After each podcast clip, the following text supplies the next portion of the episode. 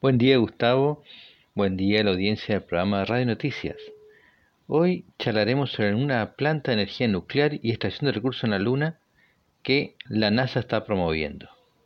Ha hecho dos anuncios sobre el futuro de la presencia humana en la Luna, junto al Departamento de Energía de Estados Unidos, el USDOE, desarrollar un sistema energético nuclear compacto tanto para la exploración lunar como marciana.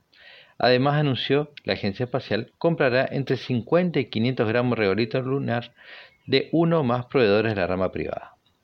El proyecto Fission Surface Power pretende la generación de 10 kilovatios para consolidar la presencia humana en el satélite, por lo que el USDOE abrió la convocatoria a empresas para el desarrollo de este sistema de energía y mediante una solicitud de cotizaciones emitida por la NASA, solicita a las empresas privadas que presenten ofertas de trabajo para recolectar material en cualquier lugar de la superficie lunar, incluyendo rocas, polvo lunar o hielo, que además podrá ser entregado allí mismo en la Luna.